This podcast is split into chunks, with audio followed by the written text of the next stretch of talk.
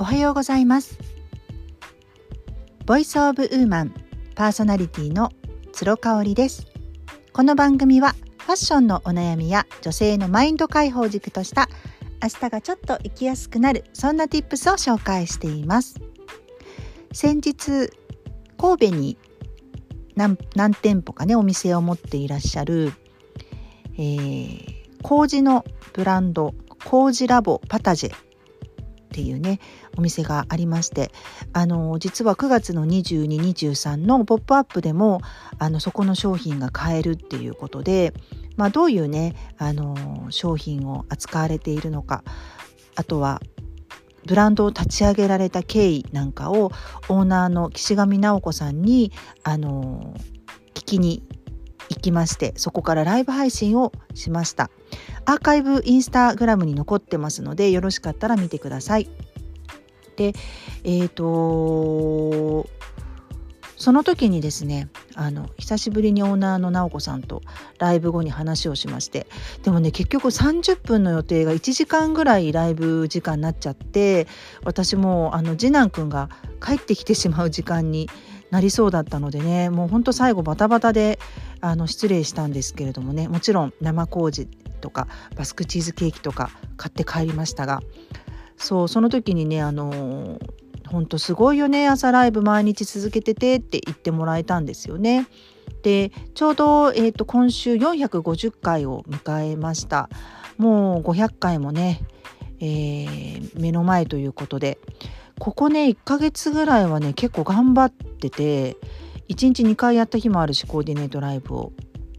もう毎日毎日やってるんですよね。でお天気もあのすごく悪いと外で撮れなかったりとかあのするのでできない日もあったりするんですけれどもなんとか天気もねうまくあのうまいとこできてるんでねあの朝ライブ全くお休みなく来られていますなんか今私こう続けていくことにやっとなんかこう死の子の言わず続けられるっていう感じになったのかなと思いますねまあ続けているとやっぱ悩んだりとかもうやめたくなったりとかやめちゃおうかなと思うことってもう正直何回もあるんですけれども最近はねなんかもう淡々といい意味でねあの続けていく覚悟ができているかなっていう気がします。でその時にもねあの一緒にいた工事ラボのあのスタッフの方が「えー!」って言ってあの6時45分から朝の6時45分から毎日されてるんですか？すごいですねって言ってくださったんですよね。であのどうしてそんなに継続ができるんですかっていうふうに聞かれてあのまあコツがあるかなっていうふうに思ったので今日はそのことについてお話ししたいと思っています。えーと、なんか皆さん継続するってなるとすごくクオリティの高くこう意識が高くハードルが高いことをを続けないといけないっていうなんかイメージがありませんか？なんかねそれってこう小学校とかに読んだ偉人伝とかの影響があるかなと思うんですよね。こう人を救うことに対して人生を捧げた人とかさあの研究とか実験とかねそういうのに一生を捧げて結局はノーベル賞を取りましたみたいなそういう人の話しかなんかねあのないじゃないですか。だからなんかこうねあのクオリティの高いことをやり続けないといけない常にそういうあの質のいいアウトプットをしないと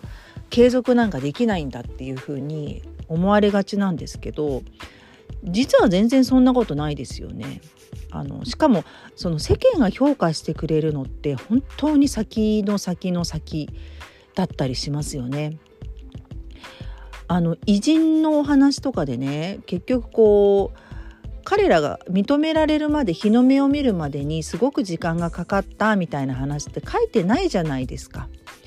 あのピカソだって確か亡くなられた後にすごい評価されてて生前はあのー、全然評価されなくてすごい貧乏だったって聞いたことがあるんですよね。私の姉ねあの大草直子も今やもうフォロワーが30万人ぐらいいてもう芸能人並みの、あの SNS でのフォロワー数を持っている一人ですけれどもあの彼女とね、えーと仕事をしている数年前に名古屋に行ったことがあったんですね。でその時ちょうどアンミカさんとなんか、えー、クロストークをするみたいなイベントを松坂屋さんでやった時だったかな。で懐かしいわって言ってて彼女が松坂屋さんで私一番最初にトークイベントをしたのが VERY 雑誌の VERY ねあのママ雑誌の主催のイベントだったんですって。であの新進気鋭のスタイリストっていうことでトークイベントをしたんだけどなんとねお客さん4人って言ってたかな本当に全然お客さんが来てくれなくってでその時にまあそうだろうなというか、まあ、ショックを受けたというよりかは彼女はもうあの次に名古屋に来る時にはもう満席にしてやるって思って帰ったっていう話をね帰りのタクシーでボソッと言ってくれたんですよ。で駅前であのラーメン食べて帰ったんですけどその時は。で私は神戸にね住んでて彼女は東京なんであのバイバイっていう前にこうビールとラーメン食べて帰ったんですけどその時もその話をしていましたねなんか私にとって名古屋ってそういう意味ではすごくこう初心に戻させてくれるしって言ってで実際その時の松坂屋さんのアンミカさんとのイベントはもう大盛況でね立ち見も出るぐらいだったんですよ。ただたかだかな78年前のことよっていうふうに言ってたんですけどやっぱり彼女はあの諦めずに粛々とコツコツとやり続けてきたからこその今があるんですよね。よく言うじゃないですかあの、えーと、失敗は失敗で終わらせたから失敗だと。失敗を終わらせずにずっと続けてきた人はあの絶対成功するからやめなければねやめること自体が失敗なんだってよく言いますよね。これ私本当だと思っていてあのー、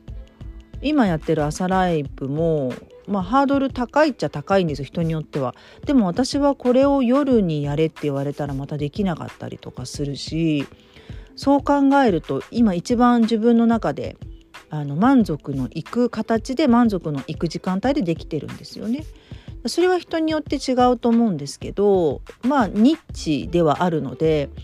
今ダークホースっていう本も読んでるからね。そういう意味ではなんかあの標準的なことじゃないじゃないですか。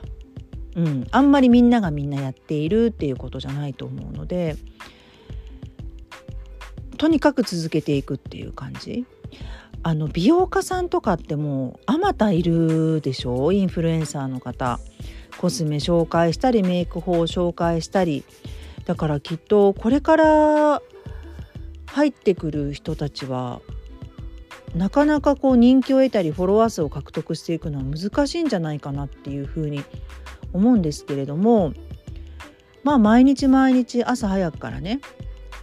今日のコーディネートを決めるお手伝いをしたいがためにライブをやっているのはまあ知ってる限り私だけなんじゃないかなっていうふうに思っていて。まあ、それにしてはあのあんまり視聴者数が伸びないなっていうのはあるんですけどでもそれが理由でやめようとは思わないっていうことですね。何より私楽しいし見てくださるあのフォロワーさんもたあのいらっしゃるんでねその方たちの思いがやっぱ数より大きいっていうのをすごく感じるのであの続けていくとねもうやめられなくなる時点ってあるんですよね。だからそのコージラボパタジェの直子さんすごくお話上手なんですけど話すのがあこう自分からこう PR していくのがすごく苦手なんですって。ライブ配信も今回初めてあのやったからすごく勉強になったって言ってくださったんですけどお話自体するのはもともとねあの経営者さんでいらっしゃるしお上手なんですよ。で思いもあるし情熱もあるしただやるかやらないかっていうところだけだと思うんですよね。だからまあそこですごく皆さんやっぱハードルがバッと高くなっちゃってるのでやり始めちゃったらおそらく早いというかもう誰にも止められないっていう感じなんじゃないかなっていうふうに思うんですよね。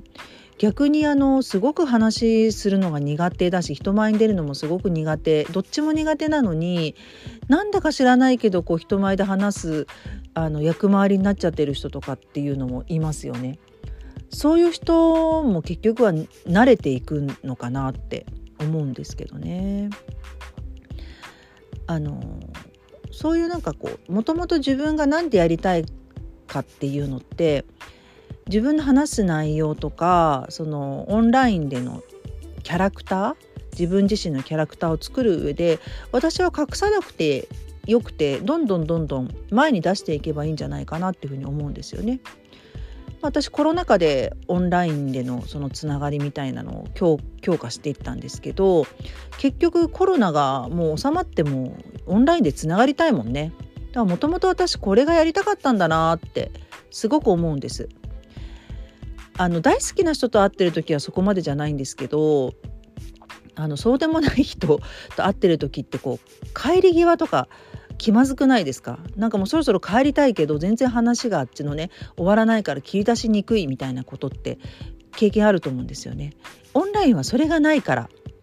あのもう自分が終わりたい時に終われるし電話もそれができないじゃないですか。こっちからガチャンって切るわけにいかなくって。もう最後の締めの挨拶したのにまたなんか違う話題持ってきちゃったよっていうことってあると思うんですけど。オンラインでそういう意味ではある意味一方通行だしでもコメント残したりとか両方向でコミュニケーションも取れるっていうのがとってもとっても私は心地いい塩梅なんですよね。なのでまあ朝ライブに関して継続するっていうことは私はもう全然自分ですごいと思っていないし逆にね例えば毎日家事をしていて全部全部手作りで出汁から取ってっていう手料理を家族に作って毎日それをやってるっていう人の方が私はすごいなと思っちゃいます。もう自分が絶対できないからね。だからその継続できるポイントって人それぞれだし何に自分があのパッションを置くか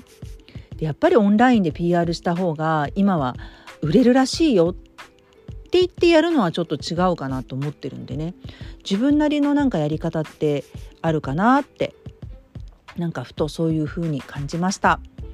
あのアーカイブも残しますのでぜひ見てください。で来週週明け12日はウィートートのあやきちゃんとカサピカソのれいちゃんと月見山のサロンでお店でですねあのインスタライブをする予定です。今んとこまだ時間がね12時か13時かあのそのあたりになると思いますのでまたインスタグラムのストーリーか何かで告知します。